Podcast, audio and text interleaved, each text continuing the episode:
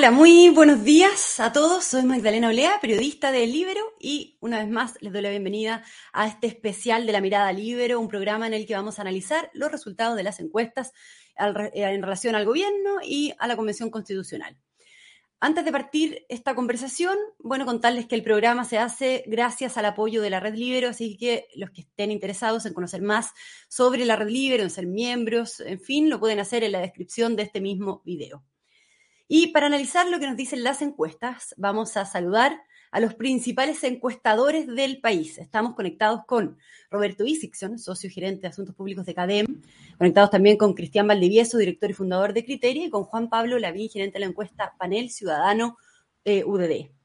Muy buenos días a los tres y muchísimas gracias por conectarse esta mañana. ¿Cómo están, eh, Juan Pablo? Buenos días, Maida. Muchas gracias por, por, la invitación. Buenos días, Roberto, Cristian. Hola, Cristian. Hola, hola, ¿qué tal?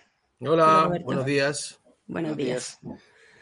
Bueno, hay varias cosas interesantes que decir respecto a los resultados de las encuestas. Eh, por una parte está el tema del desempeño del gobierno, como el, del presidente Boric, el de la Convención Constitucional, en fin.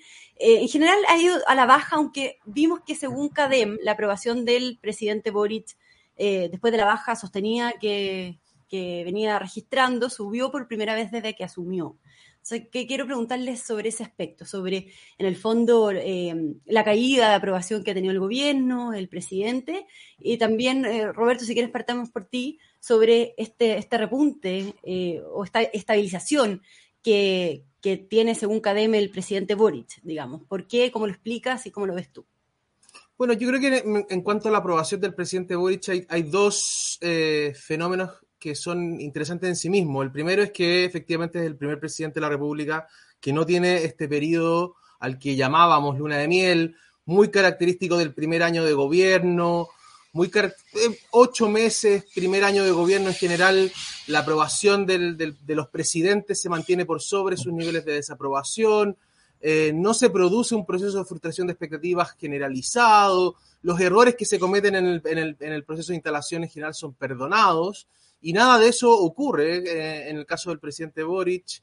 Em, el aumento de la desaprobación en estas, en estas siete semanas completó 33 puntos, la, la, aprobación cayó 12 puntos.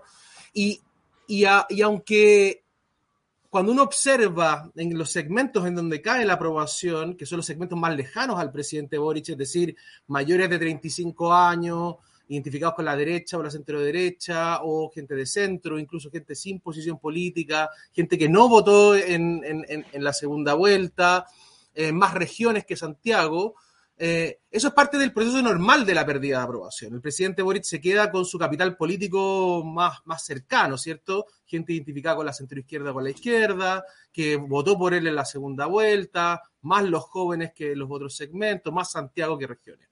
Pero, pero claro, lo interesante en este caso es que ese proceso que es habitual en, los gobiernos, que se, que se desarranquen los, los segmentos más alejados a ti, al presidente Boric le ocurrió en cuatro semanas, cinco semanas, a, la, a, Piñera le ocurrió en la semana 50 y a la presidenta Bachelet en su segundo gobierno en la semana 37.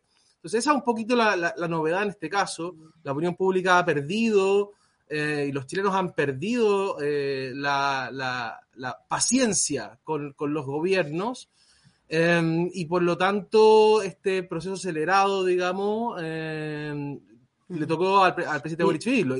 Ahora, dicho eso, eh, efectivamente la última semana es la primera que vemos una estabilización en la, en, en, en la aprobación del presidente, aumenta tres puntos no es una diferencia estadísticamente significativa porque tampoco hay cambios en sus niveles de desaprobación, pero nos dice que al, que al menos yo, y yo creo que proyectaría que por las próximas semanas uno debería ver una aprobación estabilizada en torno al 35, 38%, eh, que es en el fondo el capital político que tiene el gobierno de base.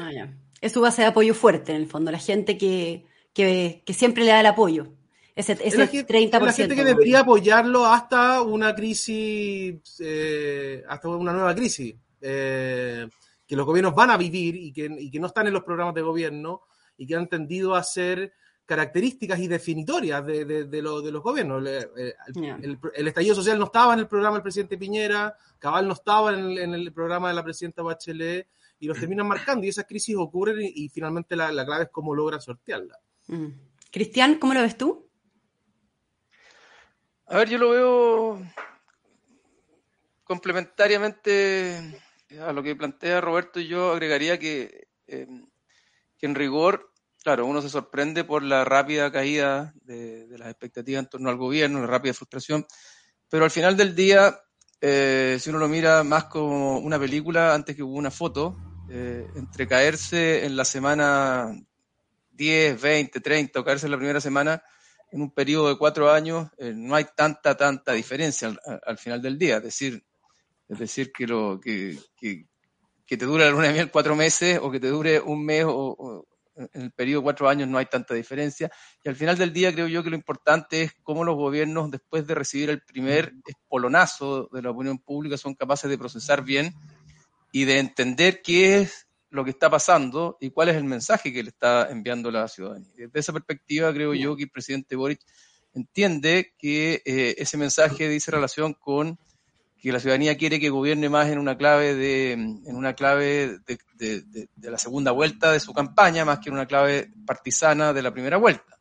Pero eso no es, no, no es fácil y el gobierno tiene que irlo, tiene que ir sopesando bien cómo equilibrar ambas cosas, porque la base de sustentación del, del presidente, que es la votación de primera vuelta, es poca, pero es firme, eh, y por lo tanto tampoco se trata de votarla. Y al final todos los presidentes siempre te dicen, una vez que termina su mandato, que han intentado quedar bien con Dios y con el diablo y que eso es complejo. Entonces, mm. de alguna manera, la coalición de gobierno del, presidente eh, lo tiene inevitablemente en esa encrucijada, porque la coalición se compone por una principal, que aprobó Dignidad, la que le dio el voto en primera vuelta, y también hoy día por el socialismo democrático. Entonces hay dos almas adentro eh, y tiene que ver cómo negociar con ella. Entonces, dicho eso, dicho eso, creo que eh, las señales no, no, han sido positivas, pero eran muy esperables era muy esperable y yo creo que podemos profundizar más adelante y tiene que ver con el tipo de expectativas que la ciudadanía se crea, con esta suerte de luna de miel que cada vez es más corta, como decía Roberto, pero es tan corta que hoy día probablemente las lunas de miel se van a empezar a dar solo entre el periodo en que el presidente es electo y entre que asume, es decir, en el periodo donde la gente se pasa todo tipo de películas respecto de cómo van a cambiar las cosas, pero rápidamente las frustraciones se, se instalan ahí. Pero bueno, yo creo que después profundizamos porque eso da para un poquito más y tiene que ver con la democracia, la democracia de mercado que estamos viviendo, como la llama ahora. Juan Pablo, ¿tú cómo lo miras? Y también preguntarte eh, y preguntarles si creen que tiene posibilidades también de remontar el gobierno en términos de aprobación. Eh, eh, y cuánto también de, va a depender todo el destino del gobierno y del presidente Gabriel Boric, también de lo que suceda con la Convención Constitucional, ¿no? es decir, qué pasa si el plebiscito se rechaza, si cae, en ese caso, necesariamente la aprobación del gobierno también. Juan Pablo. Sí, bueno, yo concuerdo con, los dos. Eh, me gustaría agregar también que eh, hay que tomar en cuenta que el, voto de, Boric tuvo mucho de voto de anti-cast. Entonces, en el fondo, más que votaban por él, no querían que saliera Katz presidente, por lo mismo, también explica parte de esa baja precipitada y tan rápida de la luna de miel. ¿Ya? Ahora, eh, siguiendo con lo que viene con la convención que preguntas tú, Maida, quiero hacer un paralelo con lo que pasaba con, con Piñera. En el gobierno de Piñera, uno veía que la confianza en los empresarios se acoplaba con una correlación directa con el gobierno de Piñera se veía como un gobierno empresarial, el presidente empresario. Entonces, por ejemplo, eh, habían casos de colusión eh, o habían casos positivos del empresariado, como por ejemplo que traían ventiladores para, para, para combatir, eh, para ayudar en la, en la pandemia, y el gobierno subía. Cuando el gobierno tenía acciones malas o gestión que, que desaprobaba la ciudadanía, el empresariado, la confianza en el empresariado bajaba. Algo similar pasa hoy entre Boric y la convención. La convención sube, Boric sube, la convención baja, Boric baja. Al final, eh, esta correlación directa es difícil eh, determinar si es la convención quien arrastra al presidente, si es el presidente que arrastra a la convención, pero el punto es que de todas maneras hay una relación directa de que se van moviendo eh, para arriba, para abajo, de, juntos, digamos. Ya. Que, que, el presidente pueda subir su aprobación, yo creo que está totalmente determinado con eso. Hoy estamos en, un, en una situación eh, difícil. Abril fue muy difícil tanto para la gestión de la, de la, de la convención como para el gobierno. Eh, hay un, clima de, un poco de, caos, de, mucha delincuencia, se ve en los noticieros, en los matinales, eh, esa promesa que hubo del, del, presidente o que se entendió como una expectativa de que iba a bajar la delincuencia, que iba a bajar, eh, eh, por ejemplo, todo, todo lo que pasaba en Plaza Italia o Plaza Dignidad, no se está cumpliendo, pero como decía antes, si la convención repunta junto con él, van como un poco de la mano, digamos. Y ahí yo veo una, oportunidad de que pueda subir el, gobierno los dos juntos. ¿Y, por qué ha bajado la, aprobación de la convención? ¿Y por qué el rechazo eh, por sobre la prueba se ha, seguido consolidando? Lo vemos en, las, tres encuestas, digo. Eh, y bueno, y ahí veía, por ejemplo, Cadema ayer eh, sacó otro, otro estudio que revelaba eh, temas como que le, importaban a la, gente, por ejemplo, em, que, no, le gustaba el tema de la plurinacionalidad o que la mayoría estaba a favor de un Congreso bicameral con un poder judicial único, en fin, varios, varios temas. También para el ciudadano UDD consideraba que salud, pensiones, propiedad eran temas que distanciaban a los chilenos con la convención, en fin, pero preguntarles cómo lo miran eso y, por qué baja entonces la, aprobación y, sube el, rechazo a su vez, digamos. Roberto. Ah, quiero partir, antes de responder sobre las razones de la prueba y el rechazo, que estando de acuerdo con que hay una mm, correlación alta entre la aprobadora Boric y el aprobador a la convención, de hecho los perfiles de los segmentos que aprueban hoy día al presidente Boric y eh, aprueban el, plebiscito de salida son muy similares. Eh, tengo la impresión, y solo matizando un poco, digamos, de que no es la convención la principal razón por la cual el presidente Boric ha perdido aprobación.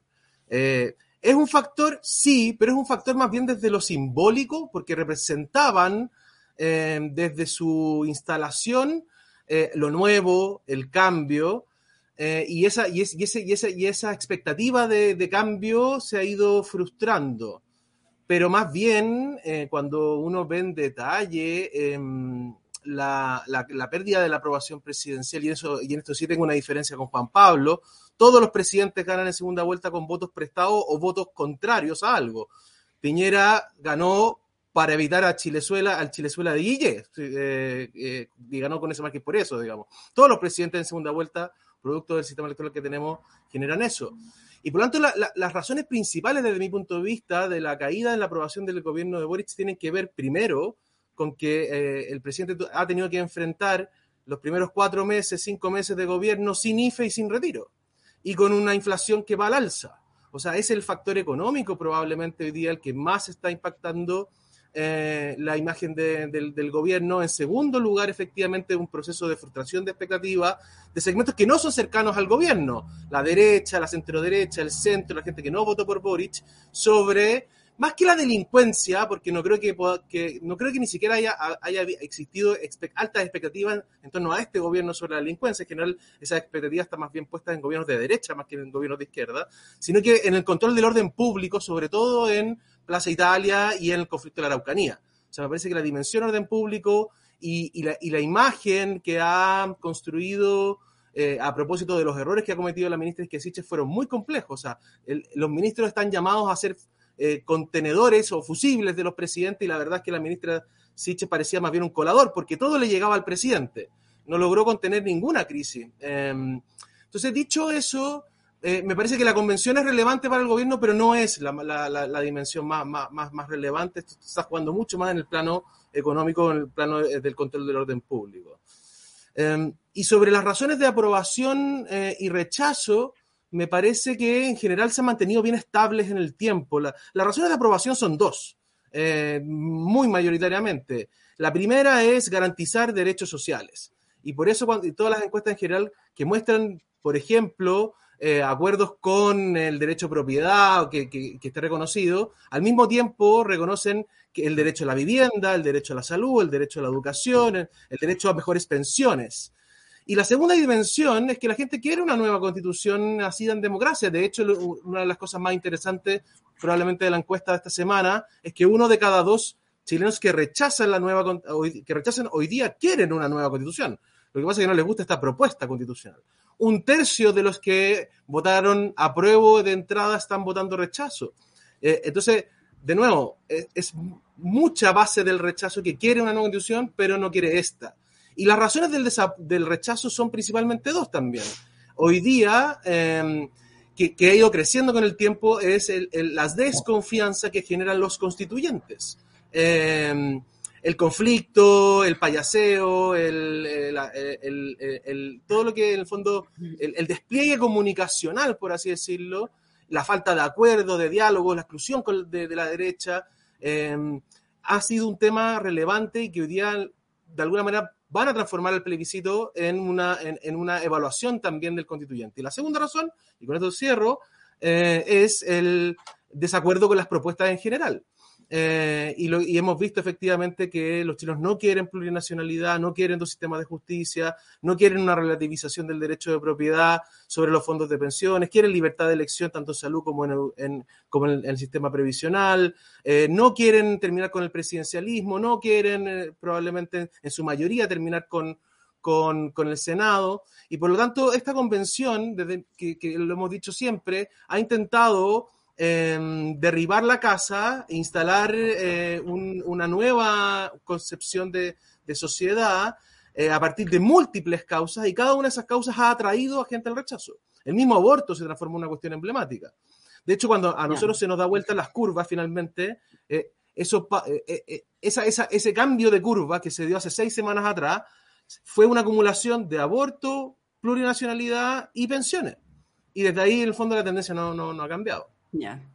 Acá Verónica Munita de la Red Libero, que nos están, están mirando también, así que saludos a todos quienes nos están viendo en vivo, pregunta si creen que las encuestas que auguran que ganan el rechazo se pueden revertir, si creen que dependen de que se le presente a la ciudadanía una tercera vía o no sería necesario para que se vote rechazo. Cristian.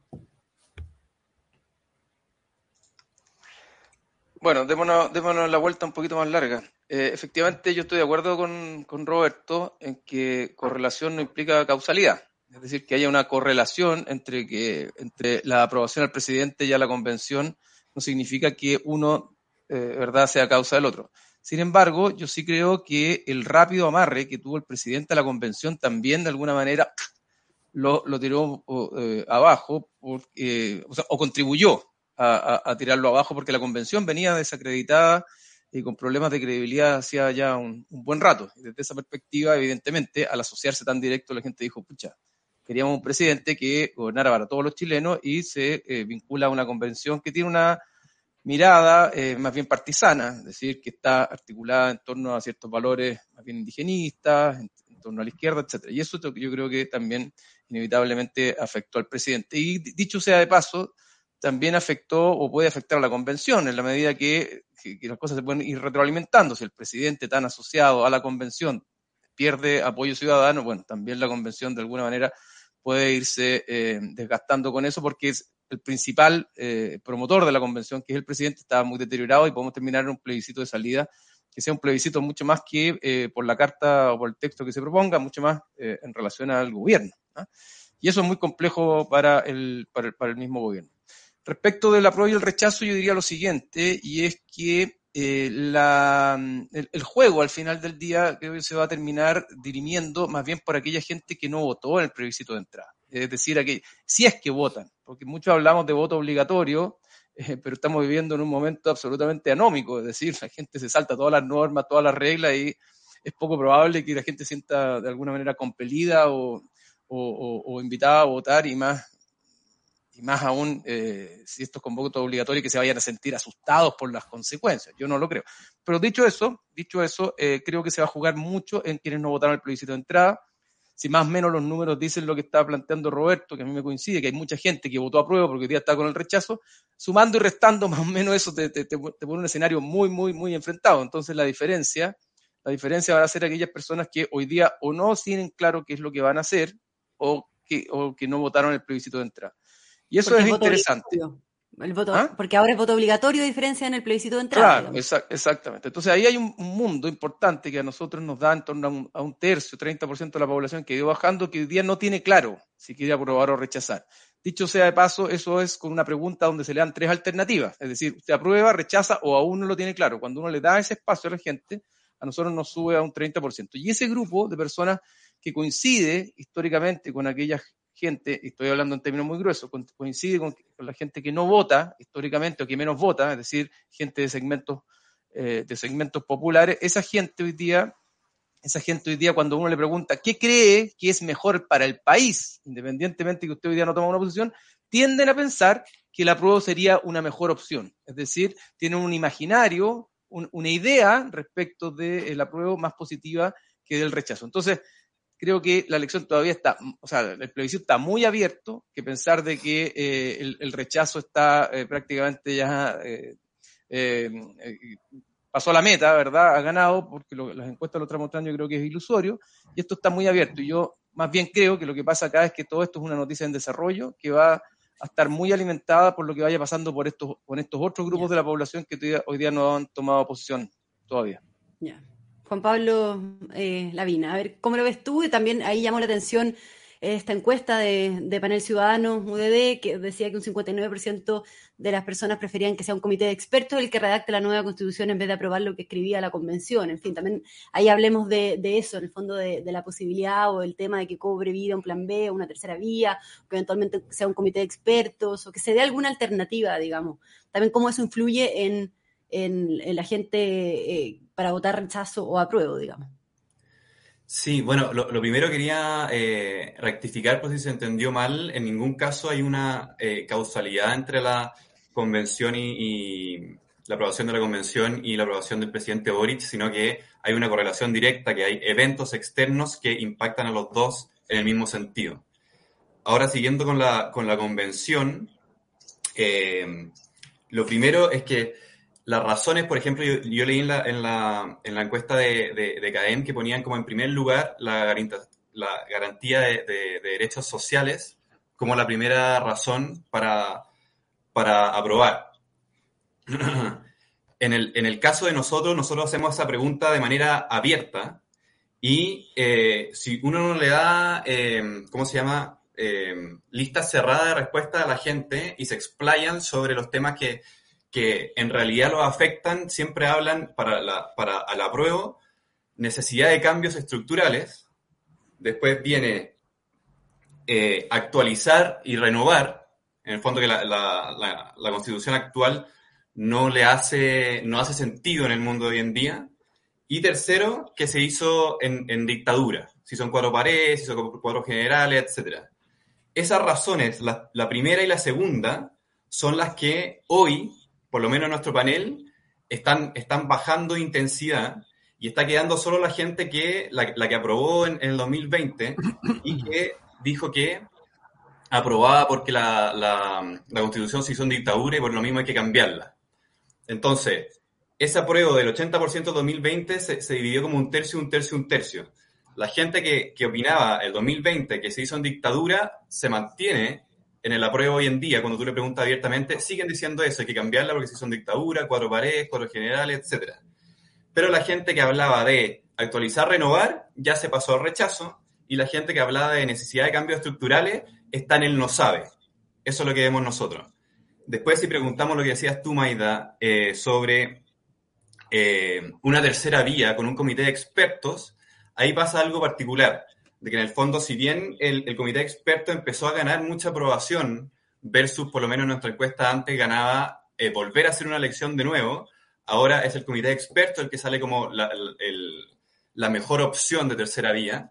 Eh, el tema es que si uno profundiza en ese comité de expertos, se da cuenta que la gente te dice, ese comité de expertos lo vamos a elegir nosotros. En el fondo no se imaginan un comité de expertos que es una comisión que el, Senado con el, con el presidente, con el gobierno, con la Cámara de Diputados, etcétera, designan a expertos, sino que son expertos que van vía concurso, por ejemplo, eh, se promocionan vía concurso y luego la gente, de nuevo, se le devuelve el poder a la gente, por decirlo de alguna manera, y son ellos los que lo eligen. Entonces, en el fondo, ahí hay que tener cuidado porque se cae como en la trampa de que, de que efectivamente eh, la tercera vía se puede armar de una forma un poco más fácil con una comisión de expertos, pero no, ellos también quieren elegir a esos expertos. Entonces eso es determinante tenerlo en cuenta. Ya, perfecto. Sí, ahora, ahora bien, es súper interesante eso. Yo creo que varias, perdona, varias encuestas nos vienen mostrando la demanda por expertos, pero eso también de alguna manera refleja la crítica que hay a la convención, es decir, la decepción con esta idea de que cualquier ciudadano de a pie podía haber hecho una buena, una buena constitución. Entonces, se conjugan ambas cosas, una cierta vuelta a lo técnico, al expertise, con la demanda porque esto efectivamente sea sancionado por la ciudadanía, no por un grupo encerrado que elija a los expertos de, manera o de espalda a la ciudadanía. Hmm. Ahora, ¿hay espacio para eso realmente? Acá Enrique Tobar eh, pregunta si es que hay espacio para que la propuesta de rechazo lleve un preacuerdo eh, eh, y dice que se designe este panel de expertos o, bueno, o, todas las vías, en el fondo todas las opciones que se han estado evaluando. También, Roberto, si quieres ahí brevemente para hacer un contacto con, con Retarget. Muy bien. No, a ver, yo creo que no. Yo creo que vamos a tener un plebiscito de apruebo y rechazo y de que no es posible una, una tercera vía anticipada. Probablemente si es que llegara a ganar el rechazo ese día, pocas horas después o el, día, o el día siguiente, podría abrirse esa posibilidad.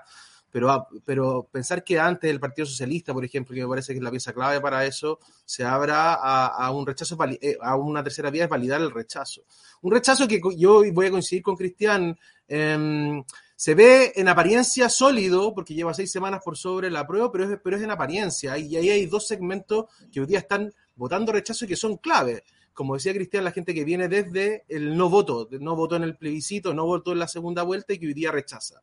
El rechazo está atrayendo el doble de electores de lo que atrae el apruebo desde, desde ese segmento. Mm. Y en segundo lugar, tenemos a la gente que declara haber votado apruebo, votado Boric, eh, y que hoy día hay un segmento que te dice que rechaza y otro que es igual de grande que te dice que aprueba, que pesan lo mismo, o sea, perdón, que no vota, que está indeciso. Entonces, esos tres grupos probablemente son la clave de esta elección. Si, por ejemplo, un tercio de los electores que dicen rechazo y que no votaron no fueran a votar, o que un tercio de los electores que vienen del apruebo y de Boric se movilizan o se cambian al apruebo, este plebiscito cambió de sentido y por lo tanto sabemos que las elecciones sobre todo en las últimas, se definen en las últimas tres, tres semanas, cuatro semanas y, y, hay que estar evidentemente atento a esos cambios. Ya. Ahora, Vamos a hacer un, contacto con... Ah, sí, sí. paréntesis. Yo sí creo que si en las últimas, como dice Roberto, tres o cuatro semanas el apruebo o el rechazo sigue arriba del, del apruebo, van a haber intereses de todos los grupos sociales y políticos por no tener una tercera vía, pero sí un acuerdo explícito respecto de que si gana el rechazo, se va a discutir un nuevo mecanismo para una nueva constitución. Es decir, ya toda la clase política, no solo la sociedad, terminó matando la constitución del 80. Y si no hay ese acuerdo explícito, es muy complejo incluso para el presidente Boric seguir gobernando sin una hoja de ruta una vez que gana el rechazo. Entonces, para él es más fácil un rechazo con una hoja de ruta clara respecto a un nuevo mecanismo.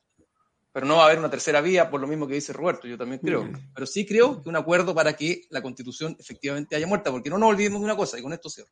Lo que se plebiscita es si la gente aprueba o rechaza el texto propuesto. Pero si se rechaza, lo que dice la Constitución hoy día es que se vuelve a la Constitución del 80. Eso es lo que dice la Constitución hoy. Vamos a hacer un contacto con Bárbara Viskupovic eh, de la empresa digital Retarget em, para conversar sobre las redes sociales. Ahí está Bárbara. Muchas gracias por conectarte unos, unos momentos. ¿Cómo estás? Hola, hola, bien, gracias. Gracias por la invitación. Bárbara, cuéntanos qué dicen las redes sociales al respecto sobre el desempeño del gobierno, por una parte, y por otra, por el trabajo de la convención, ¿no? Y cuáles son los hitos o hechos principales eh, que más se comentan en las redes y que han marcado el desempeño del gobierno y de la convención constitucional. Bueno, eh, partiendo por, el gobierno, nosotros eh, vemos cuatro bloques como de, conversación dentro de las redes sociales de lo que ha sido el último mes pasado, en el fondo. Dentro de estos cuatro bloques principales que vemos de, conversación sobre el gobierno, vemos eh, que está en el fondo toda la discusión que fue sobre el quinto retiro, como un bloque grande de conversación, es decir, la gente realizó muchas conversaciones al respecto y son parte de, la emocionalidad negativa que genera el gobierno en las redes sociales, es decir, las críticas que tiene. Como segundo bloque, eh, menos relevante, pero igual de importante, son estas conversaciones sobre seguridad que empezaron a surgir hace dos semanas más o menos fuertemente y que hoy día ya en este mes de mayo están creciendo más que la conversación del retiro que ya está pasando en el fondo eh, por el tiempo que, que, fue cuando se discutió. Y como bloques que, que, son transversales en el fondo está la figura del presidente, es decir, la gente, los comentarios que hace la gente sobre, eh, en concreto, sobre el, el, actuar del presidente, cómo se ha eh, desenvuelto en este tiempo y eh, todo lo que es eh, el grupo de conversaciones de problemas económicos, el alza de los precios, el alza del costo de la vía, eh, estas ayudas financieras que, que, tenían en el gobierno anterior y hoy día no se están dando, etc. son como lo, los cuatro ejes de, de, conversación que vemos que la gente tiene sobre el, el, actuar del gobierno y lo que han llevado a tener una emocionalidad bastante negativa en las redes. O sea, la gente manifiesta su enojo y, nosotros hacemos un, análisis de reputación en el fondo de lo que es del gobierno en este mes. Y claro, un 60% de las conversaciones que, realiza la gente en redes sociales sobre el gobierno son negativas. O sea, no aprueban en el fondo eh, lo que está pasando, son críticas, son enojos, eh, son disgustos, son... Eh, identificamos una, emoción en, las redes que es esta de, sorpresa en el fondo, de, de que la gente va diciendo como no era lo que me esperaba, como falta de, eh, esperaba más de, gobierno, esperaba más del presidente, etcétera. Entonces, ¿Y, es posible, Bárbara, extrapolar eso que sucede en las redes con lo que se ve en las encuestas, por ejemplo, que estábamos conversando? O sea, ¿qué tan representativo es realmente lo que sucede eh, en las redes sociales, el ruido que generan ciertos temas, a, lo, a, llevarlo en el fondo de intención de voto, por ejemplo? O, eh, si es que se puede también determinar por qué opción, por ejemplo, para el plebiscito, se termina inclinando la gente a través de lo que se comenta en las redes sociales. Sí, nosotros hacemos eh, también un estudio de, la convención y todo lo que va pasando sobre el proceso constituyente y nuestro panel eh, de, emocionalidad refleja una emocionalidad bastante similar a, lo que hoy día muestran las encuestas, pero ¿cuál es la diferencia que, que nosotros hacemos? O sea, nuestra emocionalidad hoy día de, eh, sobre el plebiscito es un 48% estaría por el rechazo, un 35% eh, se manifestaría por la opción apruebo y un 18% estaría como en una opción que no podemos identificar según las conversaciones que ha dado. La diferencia que, que, nosotros vemos es que eh, hay otro indicador de la red social muy importante que es el ruido que se genera, es decir, como el volumen de conversaciones que, que nosotros hacemos. Y hoy día la opción eh, del rechazo está haciendo un 40% más de ruido que la opción eh, de la prueba. Es decir, genera muchas más conversaciones que la otra opción. Eh, y esa diferencia no se ve en la, en la intencionalidad en el fondo de que la gente se vaya más por una opción o por la otra. Es decir, la campaña del rechazo hoy día está haciendo mucho más campaña, por así decirlo, pero no se ve, no se no se traspasa a, esta emocionalidad de la gente de la están convenciendo para la prueba o la están convenciendo para el rechazo o simplemente no la están convenciendo. Entonces, eso es como lo que vemos en las redes. Muy bien. Bien, por tiempo nos tenemos que ir despidiendo, ir cerrando este programa. ¿Puedo comentar eh, algo un, segundo, Maida? Sí, sí, Juan Pablo. Que agarrándome también de lo que hablaba Bárbara de, la, de, de, cómo se van moviendo las opiniones por, por contingencia, eh, pasa lo mismo en las encuestas de que en el fondo se habla mucho de este, de este clima líquido, que en el fondo eh, es, tan, es, tan, volátil y cambia semana a semana, que se puede decir las últimas tres semanas, etc. Eh, lo que quería agregar es que es aún más líquido de lo que se piensa, porque la volatilidad de lo... Nosotros seguimos siempre a los mismos encuestados semana a semana, ¿ya? Cuando uno ve las líneas de, de, de, de apruebo, rechazo, no sabe, al final ve efectos que se netean. Pero si uno sigue a las mismas personas, se va dando cuenta que solamente el 50% de ellos se mantienen la misma opción desde enero a la fecha, por ejemplo. ¿Ya? Más, más sobre todo en los hombres que en las mujeres. Y eso al final habla de que si esos efectos uno ve las líneas que se van, se van neteando los efectos, no quiere decir que cuando el, rechazo tenía 40 y subió a 42, eh, eh, sacó puntos del no sabe, sacó dos puntos y subió eh, de 40 a 42, sino que probablemente el rechazo se dio 5 puntos, bajó 35 y sacó 5 del no sabe y 2 del rechazo y así, y así sucesivamente. En el fondo, cuando uno se mete en la interna ve que es aún más volátil de lo que uno cree. Muy bien, entonces nos despedimos. Muchas gracias a todos por, por participar, por darse el tiempo eh, esta mañana de estar con nosotros y comentar esto que está sucediendo, ¿no? Eh, además, a puertas del fin del trabajo de la Convención Constitucional, eh, porque este sábado se entrega ya el, borrador con las, con las propuestas. Muy bien, Bárbara Biskupovic, Roberto Isikson, Cristian Valdivieso, Juan Pablo Lavín, muchas gracias eh, a ustedes y a todos quienes nos acompañan en esta transmisión, a la Red Libre, por supuesto, y a todos quienes nos están viendo en vivo.